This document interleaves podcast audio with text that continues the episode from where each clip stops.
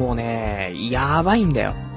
もうね、やばすぎて、ちょっとテンションがね、下がりまくりングなんですけど、まあ、性病にね、ちょっと、かかっている可能性がちょっとゼロではね、なくなってしまっている、ちょっと今日のね、この状況でございまして、もう俺はダメかもしれないなと。ね、まあ、本当はね、今日ね、あの、みんな、今日は童貞ネットのね、オフ会の話じゃないの？ってね、ちょっと今思ってるかもしれないですけど、ね、もちろんね、その、オフ会の話、まあメインで喋りますけど、そのね、話をね、まあ、楽しく喋っているふりをね、しながらも、実は、まあ今日一日中ね、ずっと、まあ性病にビクビクしながらね、仕事をしてきて、で、今もね、その性病についてね、ちょっと恐れを抱きながら、今日はこうやって喋っているんだなっていうのをね、理解した上でね、うん、楽しんでいただけたらなと思います。えー、童貞ネット、アットネトラジ、パーソナリティのパルです。こんばんは。まあ、性病の話はね、あのー、喋っていく段階で分かっていくかと思うんでね。そんなオフ会でなんか、そんな性病になるようなことあったのかよ、みたいなね、えー、思ってる人いるかもしんないですけど。まあ、ちょっと期待は、うん、裏切っちゃうかもしんないな。わかんないけどね。ちょっとね、そんな、どんな話だったのかをね、ちょっとね、楽しみにしていただけたらと思います。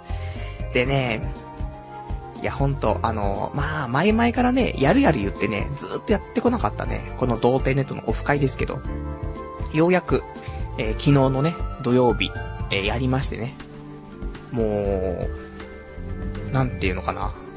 前はね、金曜日の夜とか、やったりしてさ、そうするとさ、まあ、結構来れる人が限られちゃったりとか、あと年齢もね、やっぱし夜の飲み会だと、まあ、二十歳過ぎてないとダメだからね。そういうのもあって、今回はさ、昼間からね、やろうかと思ったわけよ。そんな、一応中高生聞いてそうな、ちょっと雰囲気があったし、ね。まあ俺のね、ちょっと妄想だったかもしんないですけど。で、モン、モンハンとかね、やってますよみたいな話もね、あるじゃない、やっぱし。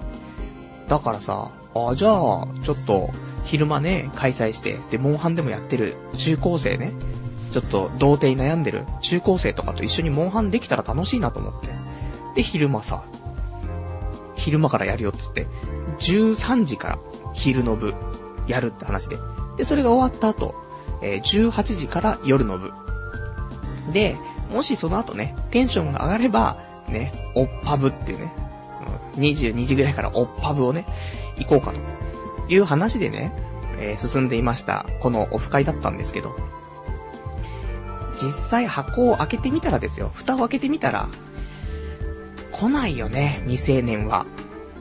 まあ、二十歳以上ね、もちろん成人してる人しかね、来ませんよっていうね。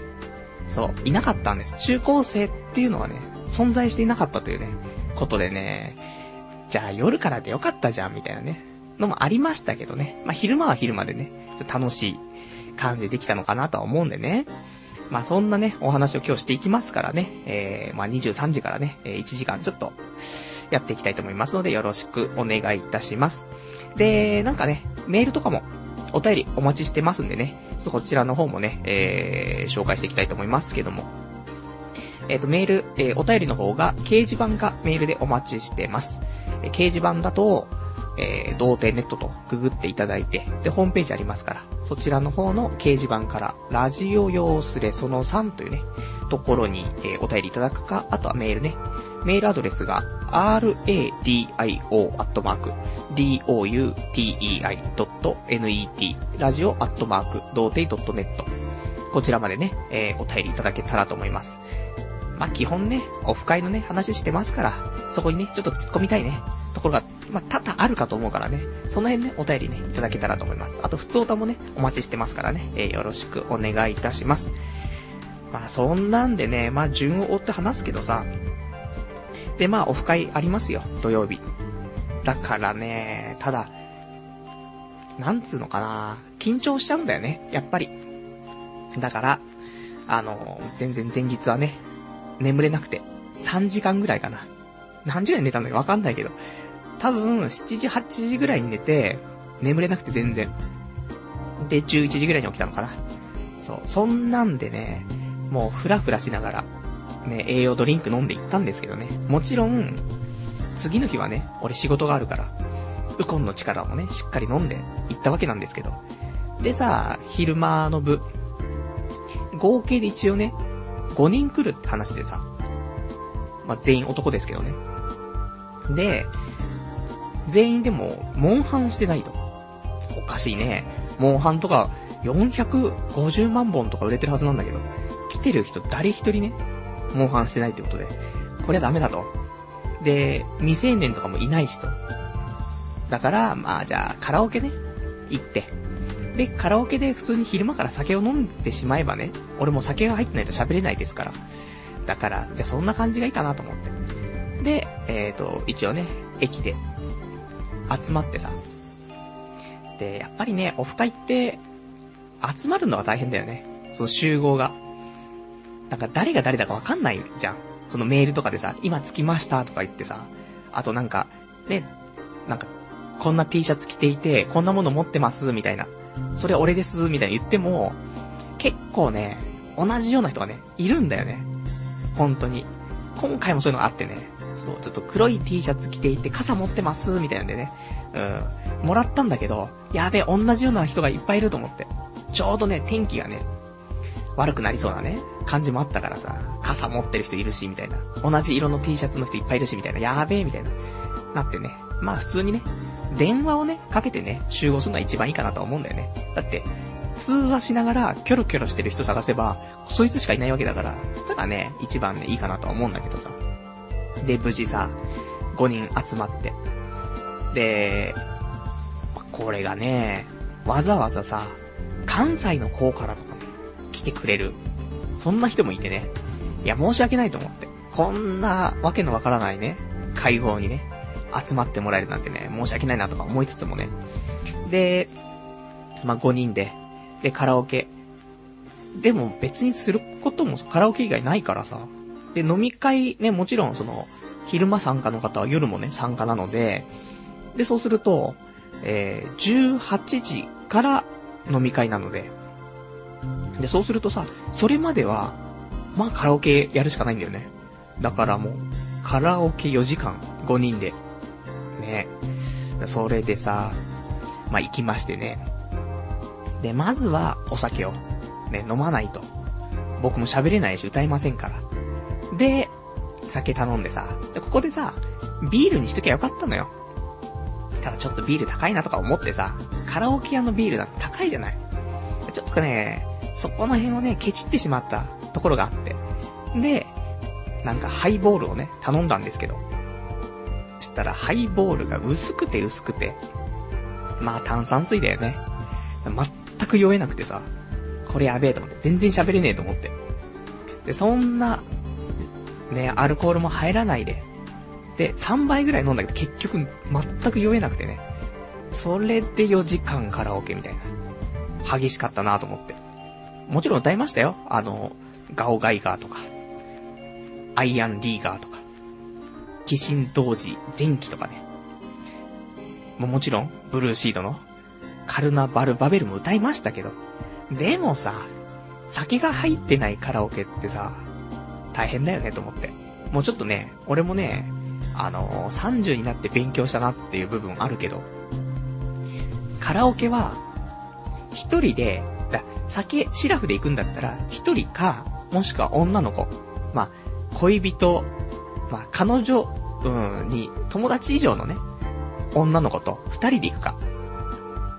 でしか、だも一人か二人だったら友達以上の彼女。じゃないと、無理だと思うわ。シラフでさ、カラオケとかさ、無理だって。ガオガイガーとか叫んでみたところで、テンション上がり、上がりきらないじゃん。だから、やっぱね、ダメだったね。その、ハイボールじゃなくて生ビールにしとけばね、こんな大惨事にならなかった気がするんだけどさ。で、まあみんな歌うわけですよ。ね。で、このね、集まった人がね、ちょっと、みんなたまたまなんだろうけど、あのー、ロボットがね、好きで、ロボットもののアニメが好きでさ。で、それをさ、で、み、みんなわかる？わかってるっぽいんだけど、俺最初の方はわかったの。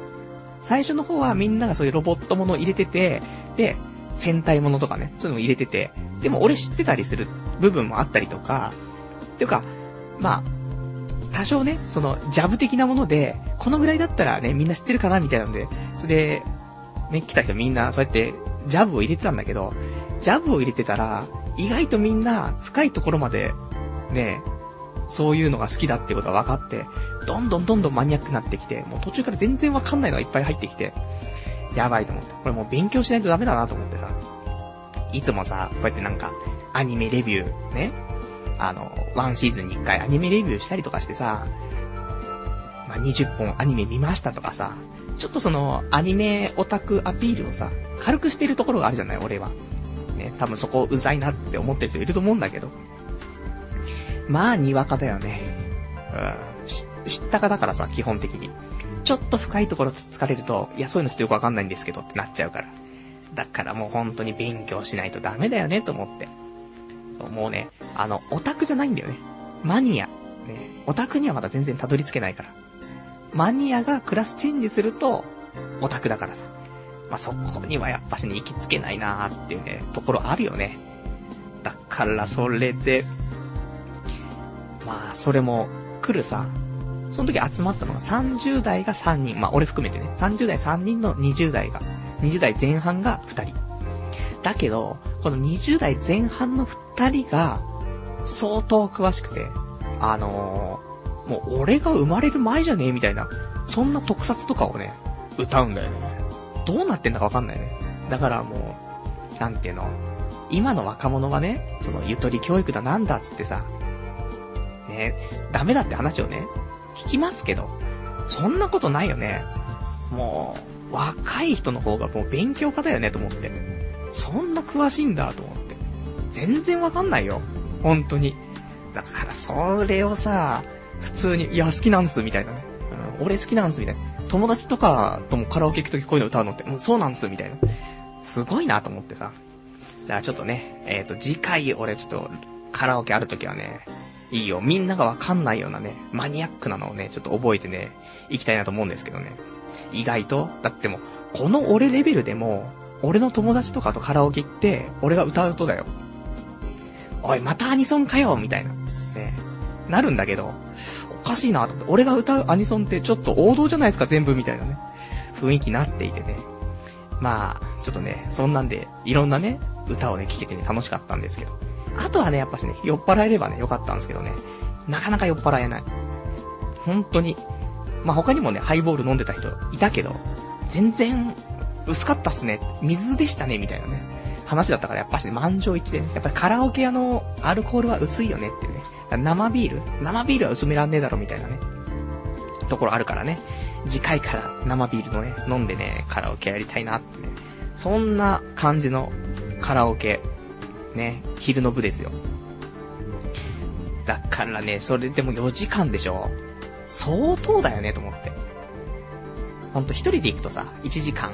に行っても2時間とかじゃん。いや、4時間とか結構だなと思ってね、久しぶりにね、そんなんでね、まあ、カラオケ歌いましてね。で、夜ですよ。夜の部は18時から。で、そっからのね、参加者は、えっ、ー、と、男性が2人。で、ここで、えっ、ー、と、注目のもう一人、えー、女性が一人ね、来るということで。まあ、あの、この参加者の中のね、人の、えー、お姉さんが一緒に来ると。別にリスナーじゃないですよ。ね、リスナーのね、男性の方の、えー、お姉さんが一緒に来る。ね、不思議な感じですけどね。まあそれでもね、女性が来てくれるっていうことでね、ちょっとワクワクしながらね、待っていてさ。で、集合して、で、8人集まってさ、で、居酒屋行ってさ、この居酒屋もさ、安くてさ、いや、俺も結構探したのよ。な、いいところないかなって。で、土曜日だとさ、予約すると基本的に2時間制じゃない ?2 時間経ったら出てってくださいねってなっちゃうから。だからもう最初から3時間の飲み放題ついてるところにしようと思ってさ。で、いくつか探して。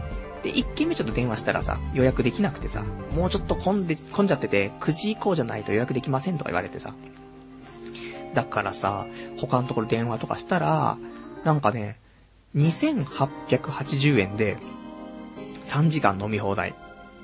さらに、食べ放題ってね、ちょっとわけのわかんないプランなんだけど、土曜日で都内で、2880円で3時間飲み放題食べ放題って、どこよみたいなね、話なんだけど。これもプランを1個上げて2880円で、元々のスタンダードなプランは2480円なんだよね。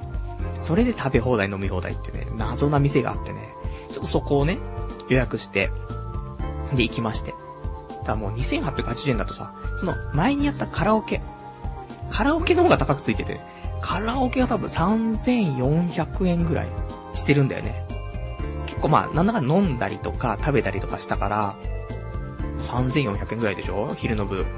夜の部のが全然安いっていうね、謎な感じだったんですけどね。で、まあ、8人でね、えー、まあ、個室っちゃ個室まあ、あの、扉の閉まる感じのね、ところで8人でさ、飲んで。いや、これはね、あのようやく、もうここではちゃんと失敗しないね、生ビールをね、飲んでさ、で、みんなでちょっとお話をね、しつつさ、で、俺もまあまあ、3倍ぐらいね、ちょっとビールを飲まないとね、喋るようにできてないからさ。で、それでちょっとね、ビール飲んで酔っ払ってからちょっと喋ってたんですけどね。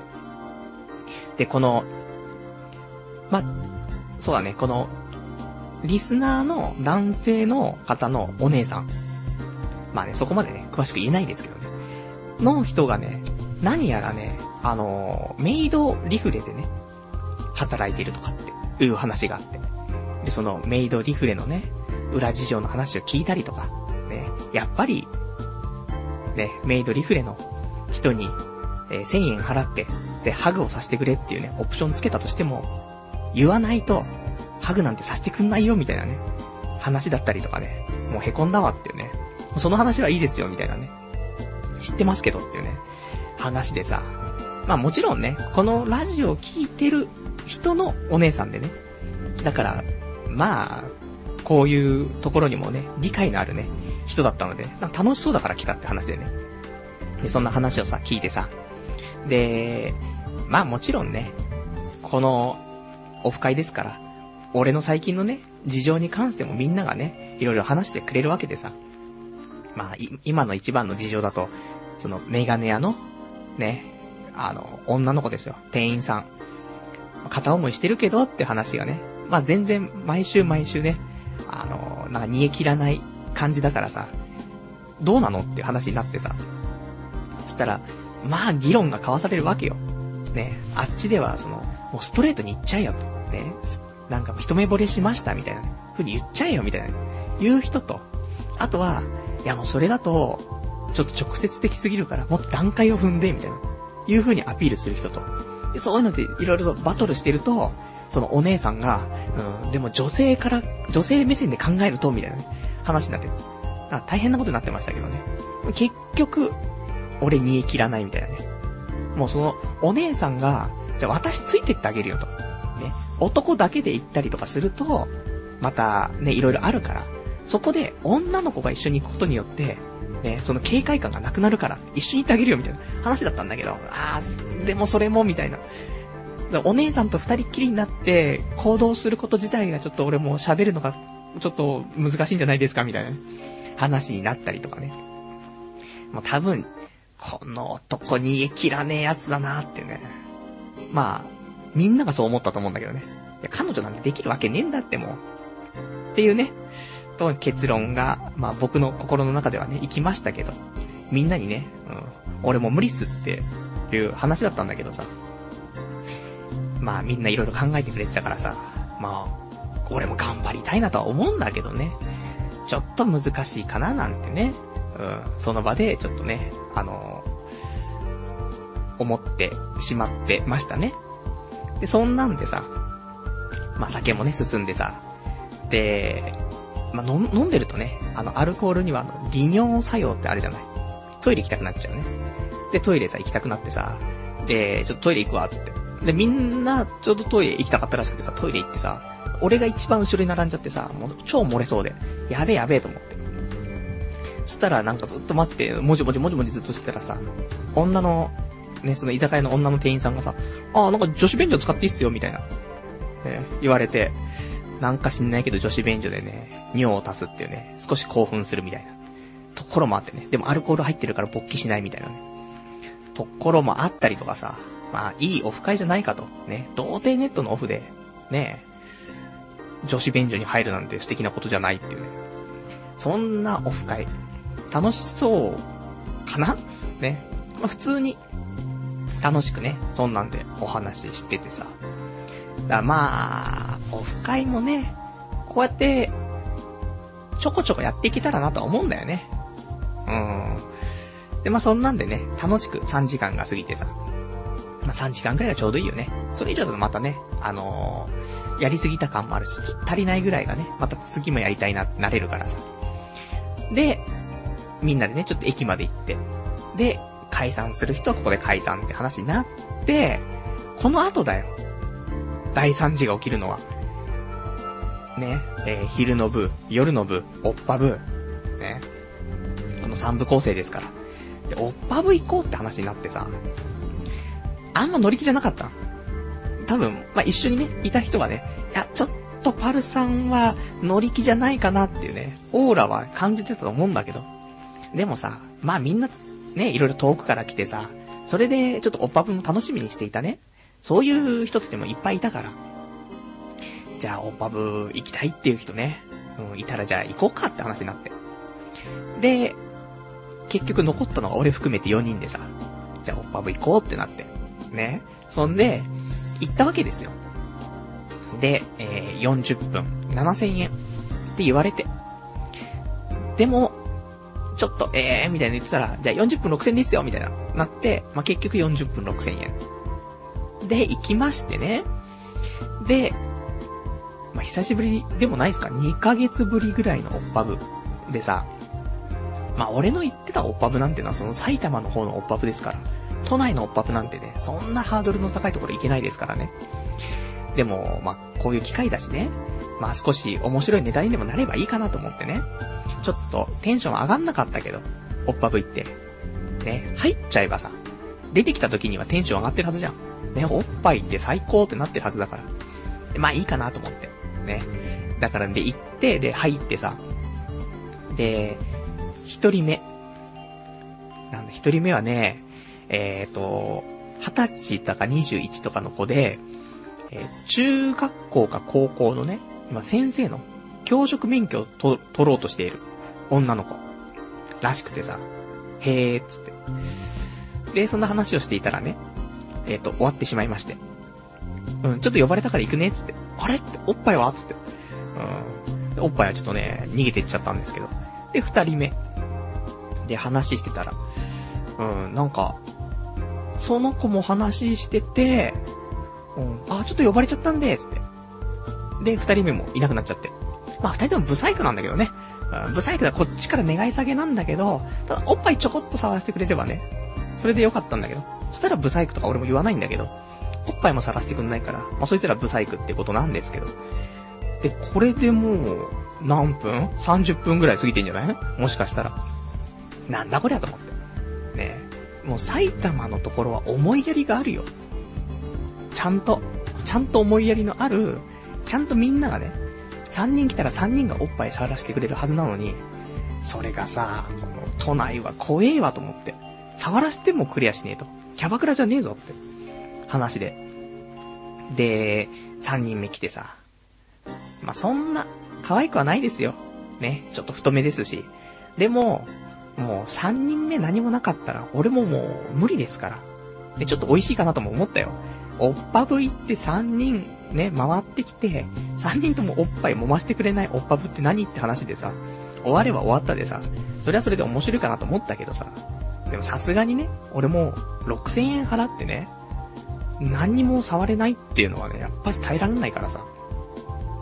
だから、3人目にはね、あの、ちょっと聞きたいんだけど、1人目も2人目もね、おっぱい触らせてくんなかったんだけど、ど、どうなの？ここのお店はっていうね、話をしたら、あ、そうなの？あのー、やっぱり積極的にちょっとね、言ってもらわないとね、あの、揉ましてくれない子もね、いるんだよねって。で、私は積極的な方だから、大丈夫だよ、みたいなね、言ってくれて。だからまあ、そっか、と思って。じゃあ3人目は、揉ましてくれそうだなと思ってね、お話ししていて。で、まあそんなね、もうその俺のおっぱい揉みたいオーラがね、まあ出まくっていたんでしょう。で、女の子は早速ね、膝の上に乗ってくれて、で、揉んでいいよと、ね、いうことなんですよ。で、まあ揉みますよ。揉み揉みと。で、そのね、女の子もね、多分ね、すごい、いい子だったと思うんだよね。タイプじゃないし、まあ、うん、その辺歩いてたら蹴り飛ばすようなタイプの女なんですけど、そこではね、その優しさ、ね、もう優しさに包まれていて、仏のようでしたから。で、そのね、女の子が、一人目、二人目と、何もさせてくれなかったんだと。かわいそうなね、ね、ちびデブハゲ、メガネが来たなと。じゃあ私は優しくしてあげようということで、えーと、キスをしてくるんですね。でもさ、俺粘膜と粘膜の絡み合いってもう NG じゃない。ダメじゃん。そんなさ、いいよ。一般の子だったら、いいです。あの、まあ、もちろん遊んでない子っていうのは限定だけど、まあ、遊んでる子だとしてもだよ。そんなわかんないから。ただ確率論で言ったら一般の子であれば、まあ、粘膜と粘膜の絡み合いが多少あってもね、うん、いいかなとは思うんだけど、もう、商売にしてることの、その、粘膜と粘膜の絡み合いしちゃったら、俺も一発で性病なるじゃん。そういう星のもとに生まれてるって、ねみんな知ってると思うんだよね。だから今までずっと敬遠して、ね、それでおっぱぶ、止まりでね、頑張っていたのに、キスをしてくるわけですね。でもここでさ、それ、もちろん向こうの善意だよ。ね、かわいそうだな、この子。ね、ずっと一人、二人、何もさせてくんなかったと。じゃあ私はおっぱい触らせて、触らせてあげるだけじゃなくてね、キスもしてあげるよ、と。で、ここでキスをしてくれようとするんだけど、ここで俺がさ、いや、ちょっとキスとかそういう粘膜のね、そういうちょっと接触はちょっと避けたいんですけどって言ったらさ、その女の子のことを傷つけちゃうじゃん。っていうのもあってさ、いや、キスしましたよ。ね。で、チュッっていうキスであればいいですよ。もうそういうわけにもいかないね。ああいうおっぱい揉んでるところだから。多少なりとも、絡ませるところは絡ませたり、する部分がありましてね。あー、これ終わったと。完全に性病ですと。なってさ。で、ここだけだったらね、いい、いいんです。たださ、この後にさ、その女の子の善意、さっきのキスも善意。ただ、この後も善意だとは思うんですけど、ね、かわいそうな子、ね、おっぱい揉ましてもくれない。じゃあ私が、ね、おっぱい揉ましてキスをさせてあげて、で、さらに、ね、乳首吸ってって言うんだよね。うん。これは、良かれと思ってたよ。ね、サービス、大サービスしちゃいますよ。ね、乳首吸って、ああ、乳首吸うのはほんとまずいだろうと。正規だよ。ね。下の正規、上の正規の、上の正規の方ですからね。やばいよ。乳首吸ったらもう100%だよ。口と口だったらね、まだ、可能性は低いですよ。それがさ、ね、乳首を吸った瞬間にさ、世界線は変わりますからね。いや、これやっべえと思って。でも、乳首吸っていいよって言われて、いや、あ、大丈夫っす、みたいな。うん。そういうなんか、女性のそういうところ吸えないっす、みたいな。前にね、どんな男が吸ったかもわかんないような乳首なんて吸えないっすとか言ったらさ、女の子傷ついちゃうじゃん。よかれと思って言ってんのに。だから、吸いました。ね。まあ、吸いましたし、舐めましたし、転がしましたけど。ただ、これもう舐めながらさ、本当にこれやばいなと思ってもう、ちょっと変な汗かいてきてさ、でも、女の子を傷つけるわけにもいかないしね。俺が傷つく以上に、その子ちょっと傷つけるのはあれだなと思ってさ。だからちょっとね、うん、俺も喜んだふりをしてね。あ、じゃあすいません、つってね。すいましたけど。で、終わってさ。で、40分終わってね、延長しますかと。いや、しませんけど、っていうね。で、出てきましてね。みんな、まあ、ホクホク顔ですよ。よかったと。ね、おっぱぶ良かったみたいな話をしてるわけですよ。で、そこに俺がさ、ね、戻ってきて、ちょっとね、コンビニ行くぞって。うん。何も言わずにちょっとコンビニにちょっと付き合ってくれと。いうことで、コンビニ行って、で、速攻でお茶を買って、で、も超うがいとかね。超うがいしても道端にペッペペペ捨ててね。もう、死んだと。もう、この、今この瞬間、性病にかかってる最中だと。いうところでね、本当に、これはどうなんですか？やっぱし、口、舌と舌をね、絡ませた時点でもうアウトだと思うし、でもそれ以上におっぱい吸っちゃったら、もう完全なるアウトだよねと思って。だからね、それで今日はもう一日中、俺も性病なんじゃないか、なってるんじゃないかと。そろそろチンコの先から海が出てくるんじゃないかと。で、ビクビクしながらさ、もう今日もこうやってもうビクビクしながら喋ってる。そんな1時間ね、お送りしてますけど。ほんとね、でもね、やっぱりね、あのー、逆にね、女性も大変だなって思うんだよね。そういう働いてる子もさ。そう、俺みたいなタイプで、その、ねもう、この女性がね、性病にかかってる可能性があると。あとその、前にね、乳首をね、しゃぶっていた男、ね、どんな男かもわかんないと。ね、そんな奴の後のね、乳首を俺も吸うと。もう勘弁してくれって思ってるけど、それ以上に、そこで働いてる子は、やっぱり男がさ、結構求めてきたらさ、多少は許さないといけないっていう商売じゃない。だからさ、まあ、俺をね、10倍キモくしたようなやつもさ、来るわけじゃん。でもそいつがちょっと積極的に来たらさ、でも断れないわけじゃん。同じ気持ちだよ。あのー、傷つけちゃいけないと。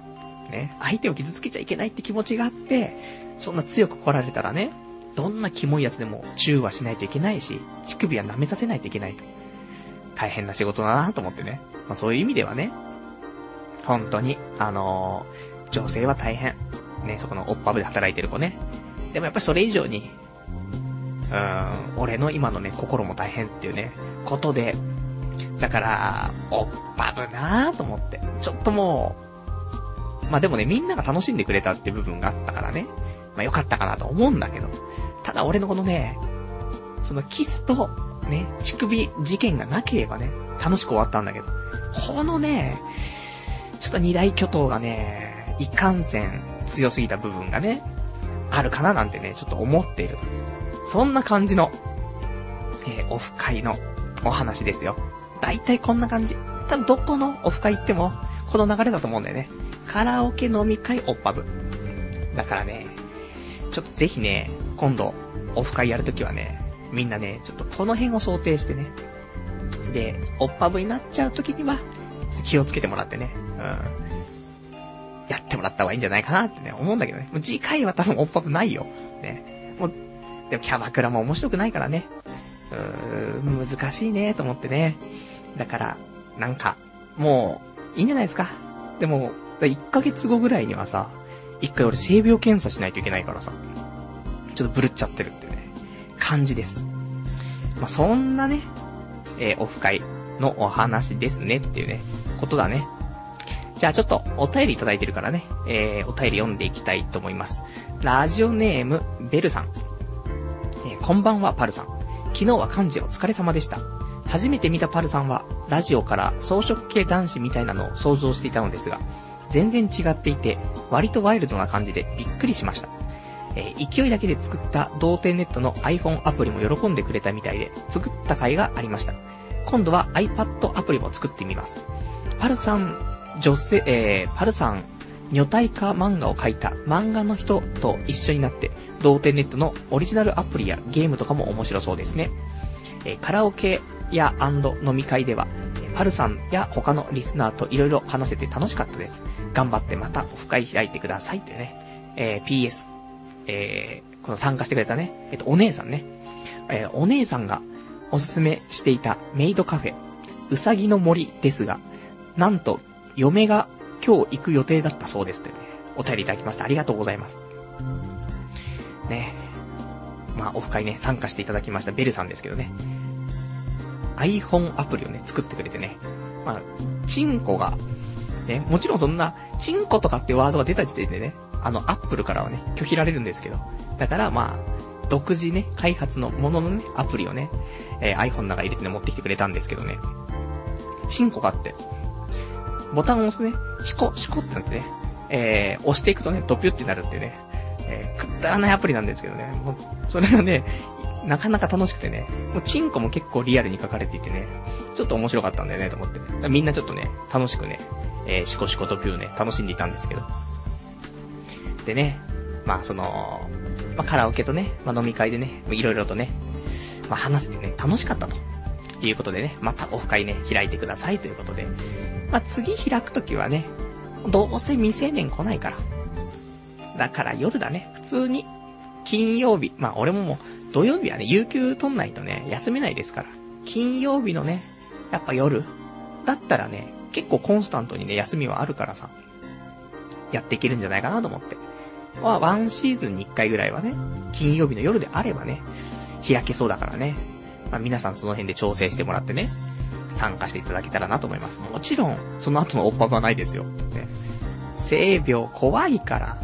でも結構みんな、オッパブって、今までの俺のオッパブが、ちょっと逆に異常で、そのおっぱい揉むだけっていうのが異常だったっていうこともあるよね。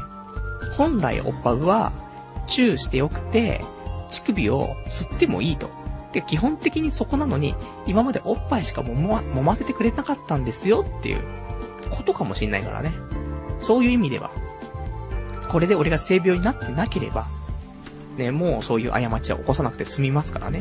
そういう意味では、いいね、教訓を得られたっていうところで、素敵なね、まあ、3次会だったんじゃないかなと、思うんですけどね。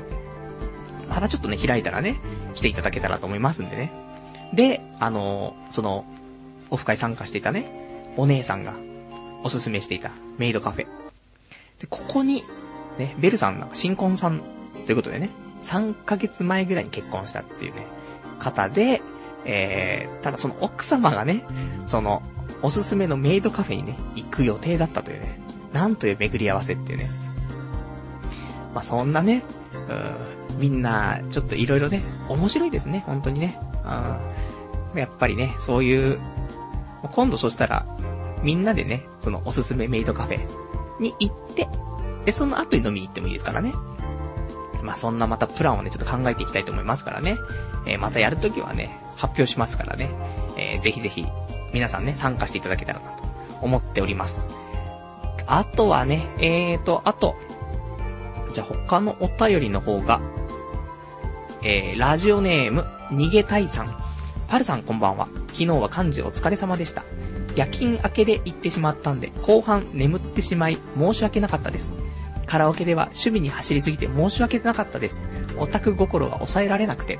今回はパルさんをはじめリスナーの方々とお話できて楽しかったです。次もぜひ参加できたらと思います。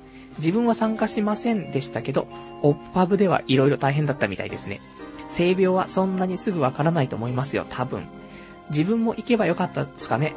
正直、彼女いる手前、行くの、行くのが罪悪感あって行けなかったんですよね。次があれば行きたいと思います。では、次のオフ会を楽しみにしています。それではというね、お便りいただきました。ありがとうございます。ね、えー、逃げたいさん、参加していただきましてね、本当にありがとうございます。まあ、彼女、だから、てかね、おかしいんだよね。まず、あのー、さっきのベルさんも、あのー、彼女というか、もう普通にもう結婚されている方がね、えー、参加したりとか、この逃げたいさんみたいな、彼女がいるのにね、こうやって参加したりとかね、童貞ネットっていう名のオフなのにね、おかしいなって思って。まあ俺も童貞じゃないって時点で一番おかしいんですけど。まあそんなね、まあ童貞気質バリバリなね、奴らが集まったということでね。ただ、童貞じゃないよというところはやっぱしあるかなと。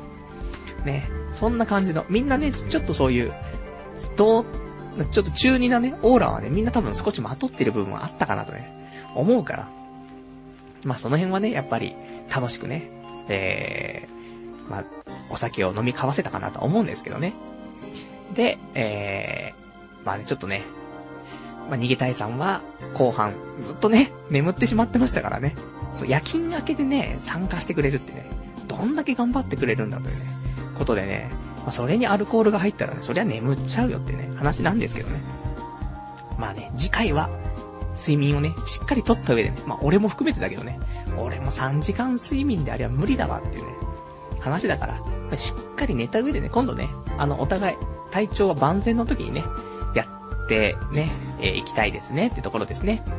あとは、ラジオネーム、ケンゴさん。パルさんこんばんは。オフ会楽しそうでよかったですね。自分は予定があり、参加できませんでした。次回はさ、えー、ぜひ参加したいものです。次のオフ会は、吉原ソープオフなんてどうでしょう少々値段はしますが、先週遊びに行ったお店がとても良かったので、パルさんにも体験してもらいたいです。ご検討をというね、お便りいただきました。ありがとうございます。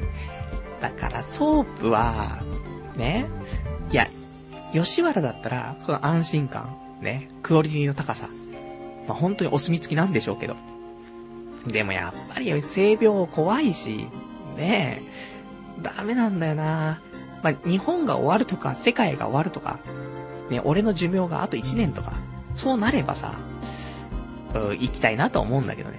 そうでないとね、怖くていけないよね。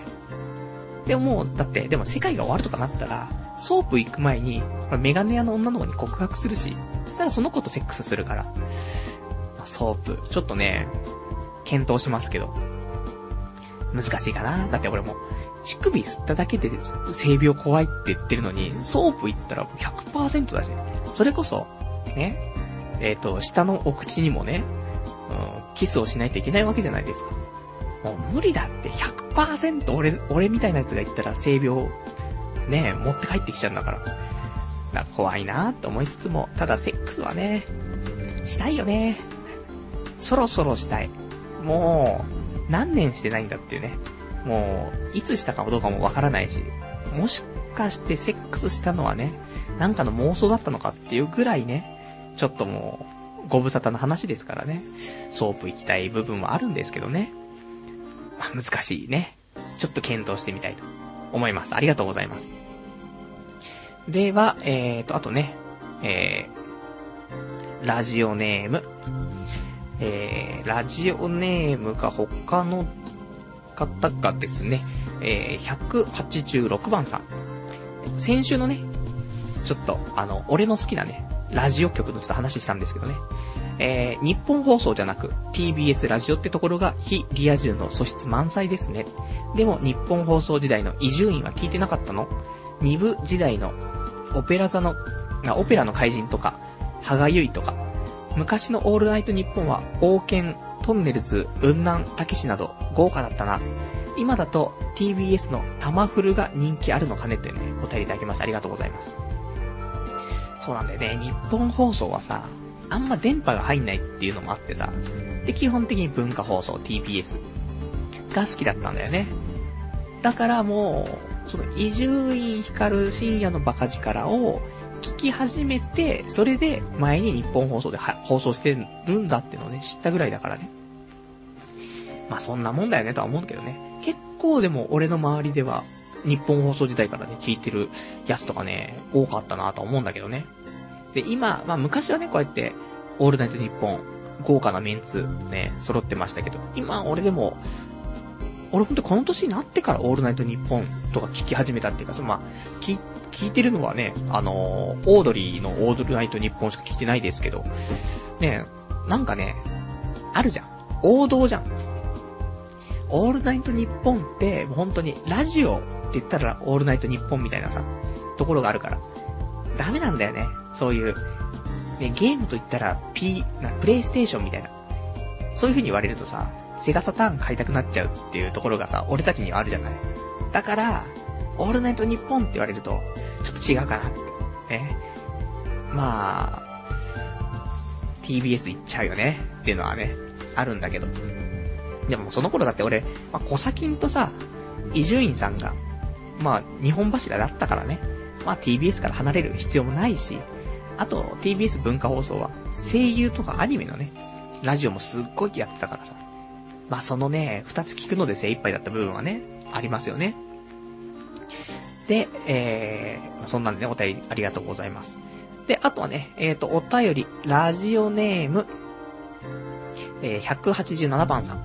えー、パルさん、もうそろそろ FX は卒業して貯金しましょう。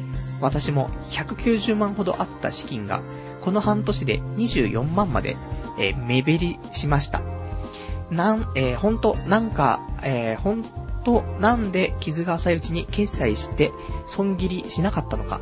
やっぱ優柔不断はダメですね。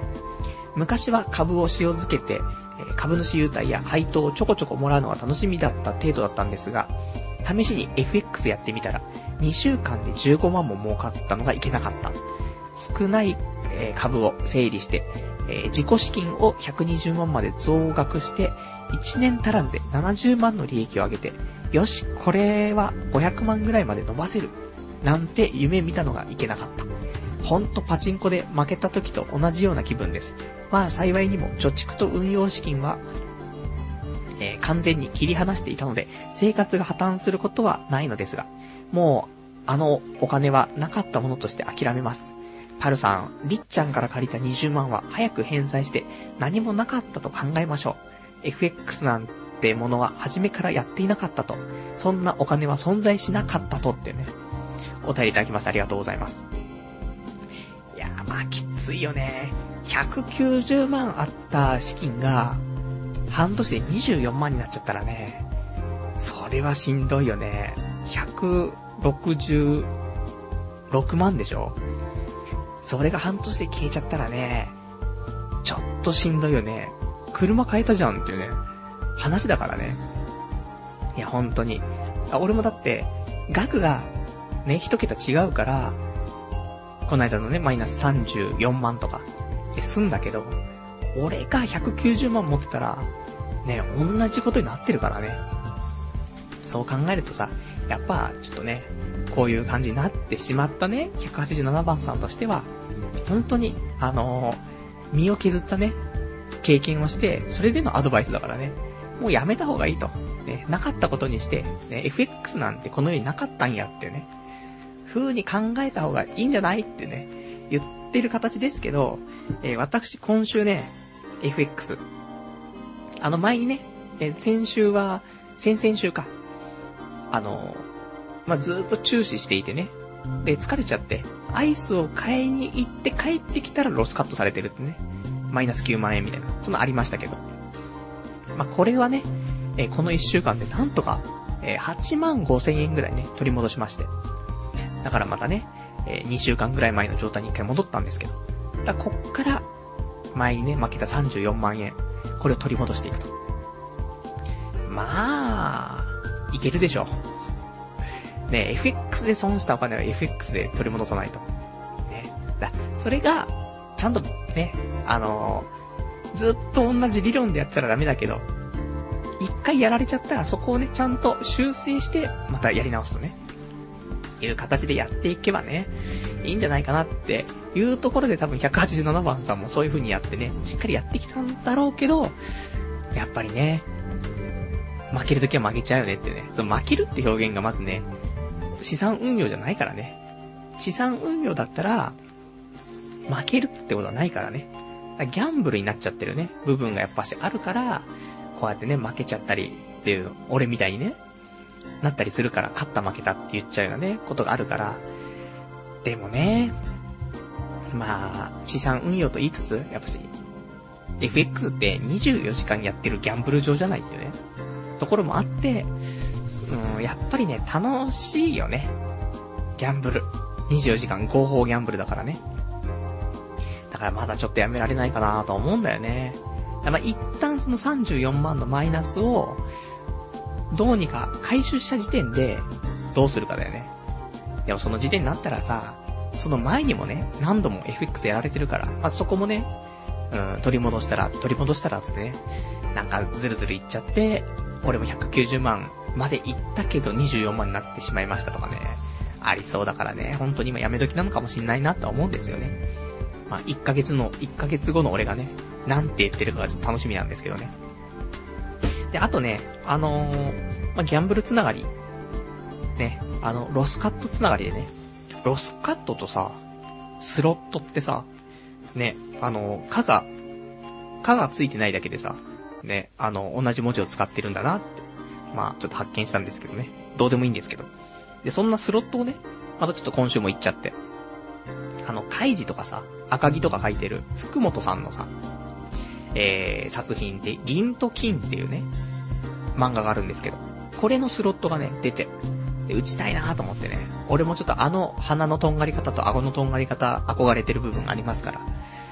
だからね、それちょっと打ちに行って。そしたらね、もうずーっと、もう、結構、当たるんですよ。当た、当たるんだけど、ね、レギュラーしか当たんないんで。ね。で、これもやべえなと思って、1万5千円くらい突っ込んだところでね、まあいろいろね、出まして、ART とか、ART で1000ゲームぐらい回して、結局、3000枚ぐらい出ましてね。3000枚っつったらね、1枚20円ですから、6万円ですよ。1万5000円突っ込んでたから、4万5000円のプラスっていうね、そんな、ね、そんなことをしてるから、乳首を吸わなくちゃいけないことになっちゃったんだろうと思うんだけどさ。まあそんなんでね、ちょっと、前に負けたね、スロット分とかもまあちょこちょこ取り戻してね、なんだかんだでね、えー、今月もプラス収支になったんですけどね。だからそんなんでまあ FX とスロットと、ねまあやめられないんだろうなってちょっと思うんですけどね。まあでもただやめようと思ったらね、1ヶ月ぐらいはね、やめられるっていうのは分かったからさ。だから、まあまたね、ちょっとね、こそこそ再開していこうかなと、ちょっと思ってるんですけどね。えー、そんなんで、えー、あとはね、えー、お便りね、いただいてるのが、ラジオネーム、ラジオネーム189番さん。パルさんこんばんは。いつも楽しく聞いています。ところでパルさんは、二輪の免許を持っていますか？僕は最近ようやく親の許しを得たので、今から教習所に通うのがとても楽しみです。バイクはやっぱり危ないイメージが大きいと思うので、反対されるのはわかります。もしパルさんが親だったら子供にバイクの免許は取らせますか？もしよろしければ教えてください。というね、お便りいただきました。ありがとうございます。そうだね。まあだから、逆に、逆に、その原付みたいな感じで免許取るっていうよりは、ちゃんとさ、二輪ってしっかり講習受けないといけないじゃない。だから、逆に安心かもしんないよね。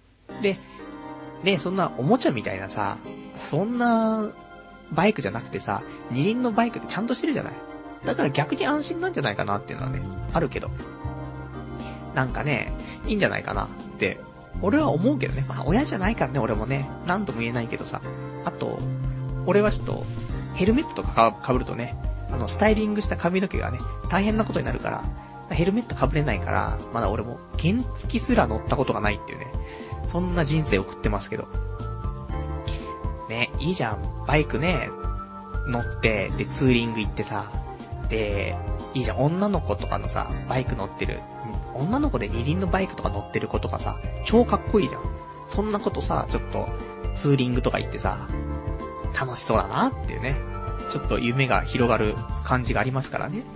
まあ、ぜひぜひ、あの、ちゃんと教習所通ってね、で、しっかりと、あの、講習を受けて、で、ちゃんと危険じゃないようにね、ちゃんとあの、親が心配しないように、ね、きちんと安全にね、乗ってもらえたらね、いいかなと思うし。あとその、近所に迷惑ならないようなね、その、いるじゃん、たまに。その、アピールしたいのかどうかわかんないけど、ね、結構な爆音をね、その、暴走族的じゃなくても、そのやっぱしエンジンの音が好きで、普通に、あの、こだわりを持っているけども、それは、旗から見たらやっぱし、一緒に見られちゃうようなね、人もいたりするから、まあ、その辺は控えつつね、うん、まあ、近所迷惑にならない程度の感じでね、楽しんでもらえたらね、親も心配しないし、いいんじゃないかなっては思いますけどね。まあ、ぜひね、まあ、撮ったらね、ちょっと旅行でも行ってもらってね、ちょっと楽しんでもらえたらね、やっぱ青春いいと思いますからね。頑張ってちょっと撮ってもらえたらなと思います。えー、じゃあちょっとね、今日は、じゃあこんなところの話で、えー、じゃあお別れのね、コーナーをやっていきたいと思います。お別れのコーナーは、今日ね、読めなかったお便りをね、読んだりとか、喋りたかったことをね、つらつらと喋っていけたらなと思います。じゃあちょっとね、他にもお便りいただいてるからね。ラジオネーム、昇進者さん。パルさんは、おっぱい成人のようですが、他の、えー、部位に、えー、こだわりなどはありますか？僕は尻フェチなので、世界陸上では女子ばかり見ています。みんなパンツ小さくて、下半身ムチムチでエロいですね、というね、お便りいただきました。ありがとうございます。まあ、おっぱい。これはね、あのー、人によると思うんだ、やっぱし。好きなところは。ただ、ね、これはもう女性もちゃんと覚えておいてほしいんですけど、男は、わかんないよ。でも大体、えー、成長過程において、まずおっぱいに興味を持つね。最初に多分尻に行くやつは多分あんまいないんだよ。最初おっぱい。その後尻行って、そこで培ったものから自分はどこに属、なんか適してるのかっていうのを判別して、フェチが生まれてくる部分があるから。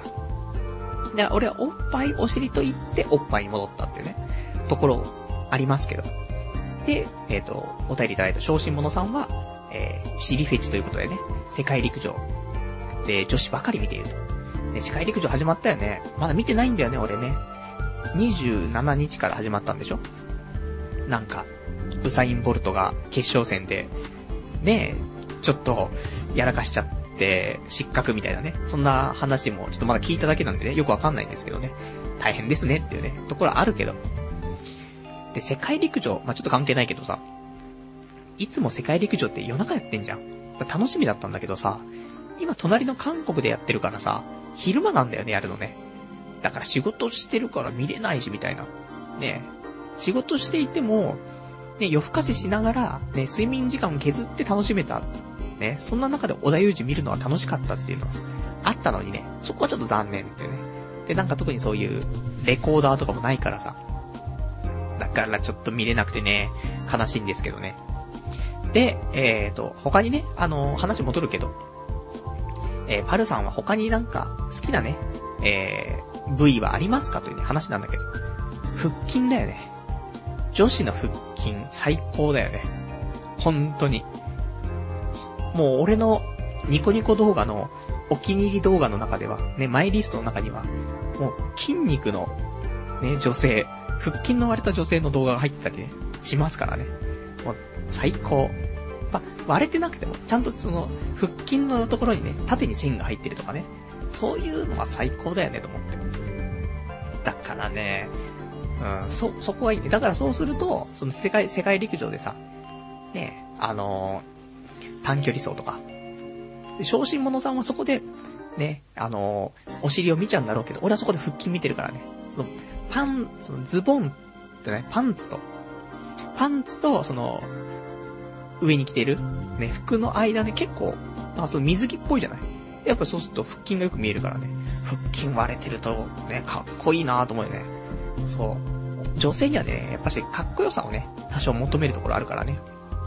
まあ、腹筋割れてる子が一番いいかななんてね、思いますけどね。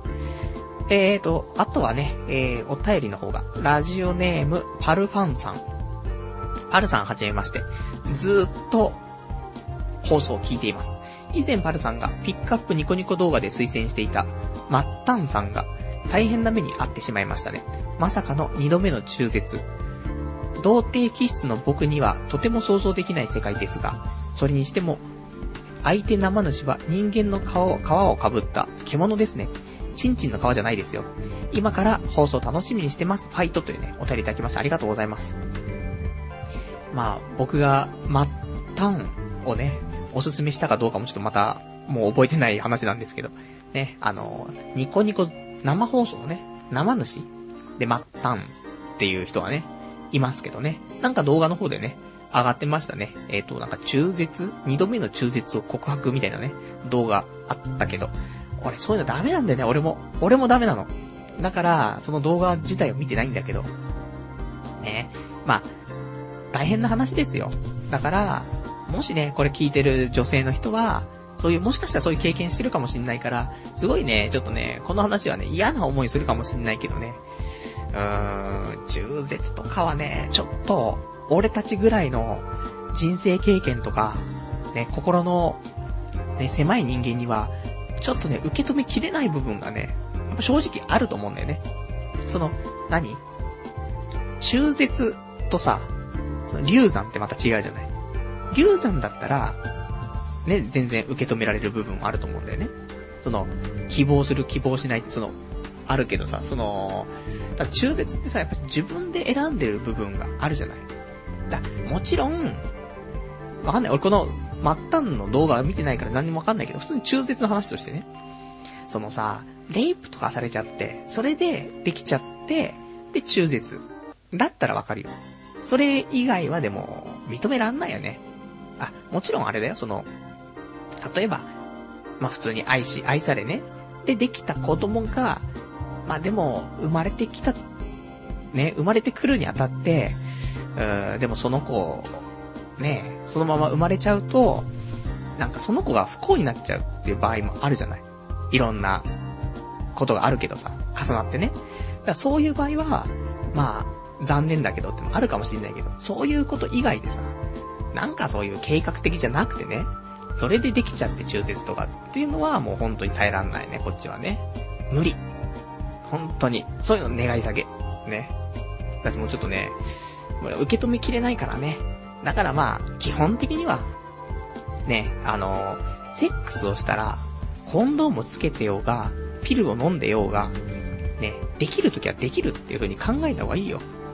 それを、ちゃんと、ね、分かった上でセックスしてるんだったら、いいけど、それを、ちょっと理解しない上でセックスしてるやつは、本当に、うん、ダメだよねっていうところがあるからね。だからそういう子供を産んでも、その人の子供を産んでもいいとか、結婚してもいいかなって思える人としか、やっぱやっちゃダメだよねって、ほんと思うよね。だってコンドームだって100%の避妊率じゃないし、ピルだって、ピルって1日でも飲み忘れたら、あれダメだからね、効かなくなっちゃうからね。だから、ね、飲んだつもりだったかもしんないけど、ね。それが飲んでなかったということがあったら、妊娠する可能性もあるし。だからね、そんなのわかんない話だからね。で、その後さ、その、なんかおろすための薬とか飲んだりとかさ、あるけどさ、もうそういうのはもう、やめようよっていう話だよね。ちゃんと結婚とか、ね、考え、まその結婚したい人かどうかわかんないけど、でもそういうことがあったら結婚してもいいかなって最低思える人としかさ、やっぱやんない方がいいよねっていうね、ところはあるよねっていう話ですから、まあそんなね、まあいいんですけど、どうせ別に俺も今後またセックスする機会もないですからね。そんなのを人に押し付けてもね、関係ないんですけどね。まあでもその辺はちょっと気にしながらセックスした方がね、世界的にもいいんじゃないかなってちょっとね、思ったりしますというね、お話。あとは、ラジオネームたくさん。パルさんこんばんは。過去の放送で異国迷路のクロワーゼを押していたので、見てみたら結構面白くて驚きました。それで結局パルさんは今期見ているアニメって何ですか？というね、お便りいただきました。ありがとうございます。えー、まあ、クロワーズは面白いよねって、ほんと思うんだけどさ。まあ、今季トップ3に入るんじゃないかなっていう、そんな癒しアニメですけど。今、継続して頑張って見てるのが、結構今ね、切り始めてるところはあって。でも継続して見てるのが、えー、歌のプリンス様。日常。タイガーバニー。えー、青のエクソシスト。あとは異国迷路のクロワーゼ、花咲くいろは、夏目友人帳3、ゆるゆり、えー、と、シュタインズゲート、あとなんだ、うさぎドロップ、アイドルマスター、マヨ吉、えー、これ何？ピングドラム、と、ロウきゅーぶ、神様のメモ帳結構見てんな。ね。は見てます。楽しく見てます。ね。あの、ロウきゅーぶも、もう楽しく見るようになっちゃったし、まよチキも、楽しく見ちゃってます。ね。全部、ちょっと、バッシングしたりとか、ゆるゆりとか超バッシングしてたけど、普通に全部見てます。ね。意外と楽しく、1話はあんな感じだったけど、2話からどんどん、楽しくなってきた。ところはあるからね。いや、まあその辺もね、まああの、基本的に1話しかね、喋らないでね、あの、レビューしてるからあれなんだけど。今度からね、あの、ちゃんと、あの、見終わった後にね、一応総評っていう形でね、あの、お話ししたいと思います。じゃないとね、うん、パルのセンスちょっといつもひどいわってなっちゃうから、ちゃんと見た上で、どれがね、こうだったよとかね、いう話したいと思いますからね。まあ、まあ今は、このね、辺が面白く見てるよってね、ところかな。で、こんだけ見てたって、オフ会とか行ったら、俺なんてペイペイですからね。本当に。もうもっと勉強しないと。過去の名作をね、どんどん見ていかないといけないということでね。もう明日からも TSUTAYA にね、通って、ロボットアニメのね、DVD ボックスを借りまくるっていうね、日々が続くかもしれませんけどね。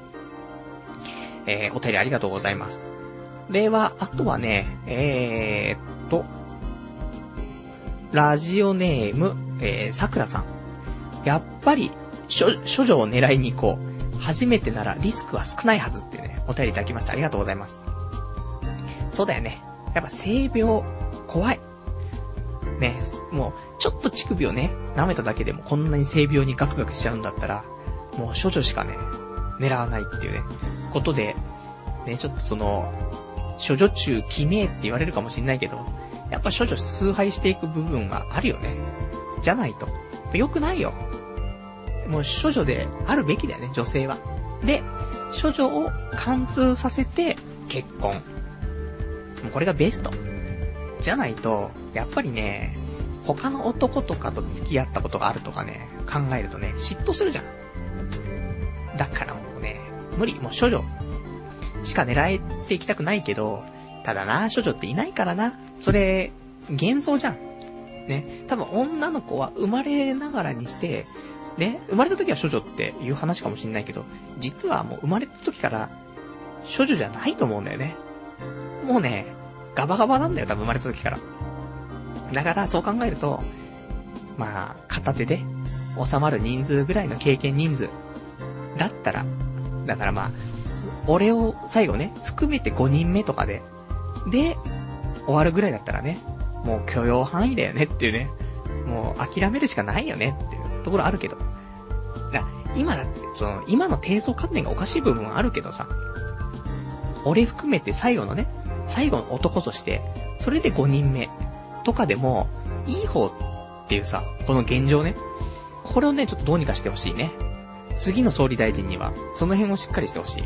ね、じゃないと、また1年でね、総理大臣変わることになりますからね。その辺しっかり、あの、日本のね、そういう処女戦略、ね、セカンドバージン戦略をさ、もっと練ってもらわないとね、俺もちょっとね、出るとこ出ないといけないですからね。だからその辺はね、ただ意外と、周りに話を聞くと、処女と、ね、えー、まあ、よろしくやってしまいましたというね、話を聞くから。でもわかんないじゃん。女の子の嘘かもしんないでしょね。それにしてはちょっとひどい痛がりなんですけど、みたいなね。じゃあ、処女なんすか？みたいななるけどさ。まあそんな、俺に処女はね、巡り巡ってきたりとかはしないと思うんでね。まあ、そこはでも、願って、ね。まあメガネ屋の女の店員さんが処女であってほしい。で、そうしたら、本当に最高なんですけどね。まあ、ただそれでもね、まあ、別に俺が付き合える方は付きま、付き合いませんからね。まあ、そこは、ね、オフ会に来てくれたお姉さんがね、うまくやってくれるとね、信じて。ででも無理だよね。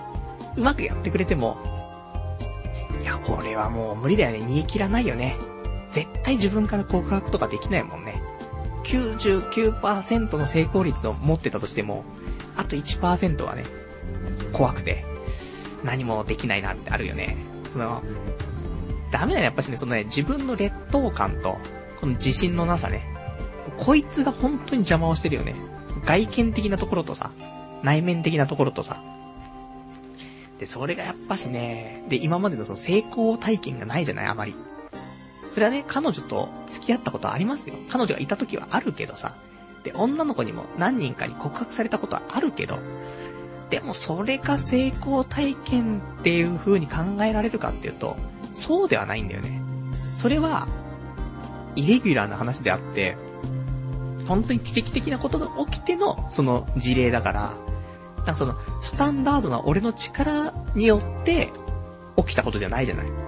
本当にたまたま本当に奇跡が起きてっていうね、ところだから、そうするとそれ万人受けするね、話だのって言ったら、そういうわけじゃないから、そうすると、ね、全然そういう店員さんとかにね、うーなんか、一目惚れしたんですとかっていうのもさ、まあ、気持ち悪って思われちゃう。って思っちゃうじゃない。そう思わ、思ってなくてもね、向こうが。だからなとか、一歩踏み出せないよなとかね、思っちゃったりするんですけどね。まあ、そんなんで、えー、あとはそうだな。お便り結構いただいてるけど、ちょっと今日、他ね、読んじゃおうか。いや。うん。じゃ、ちょっと一個読もうか。ラジオネーム。えー、ラジオネーム、うーん、リー、リビドーさん。えー、パルちゃんこんばんは。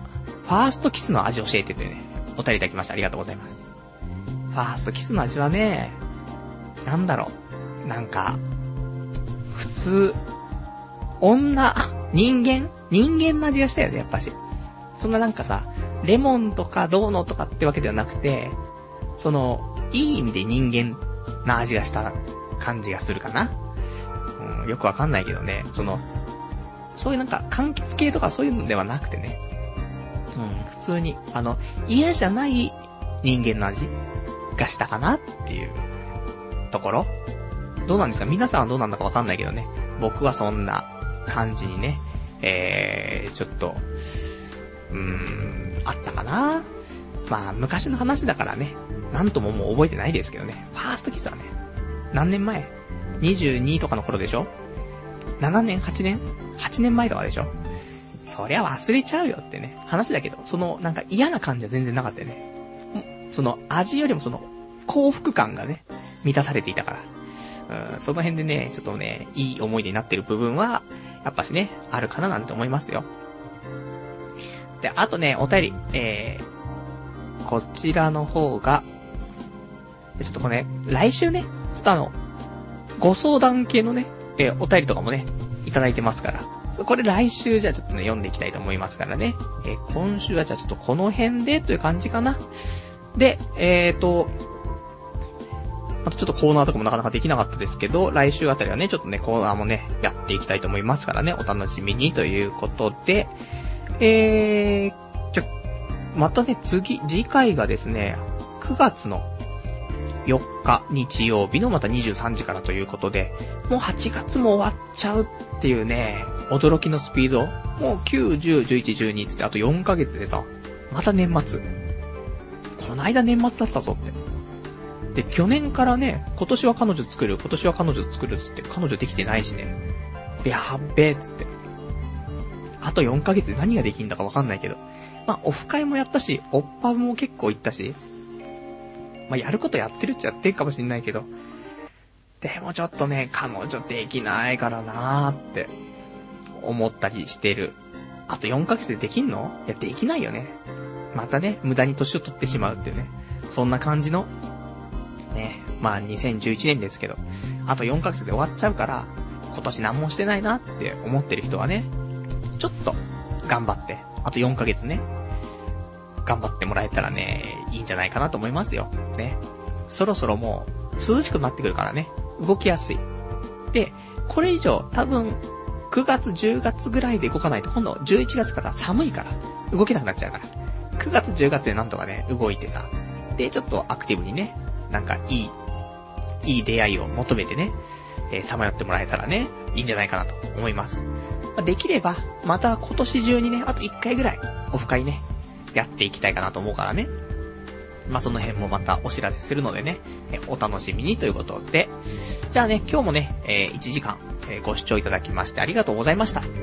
では、また来週お会いいたしましょう。さよなら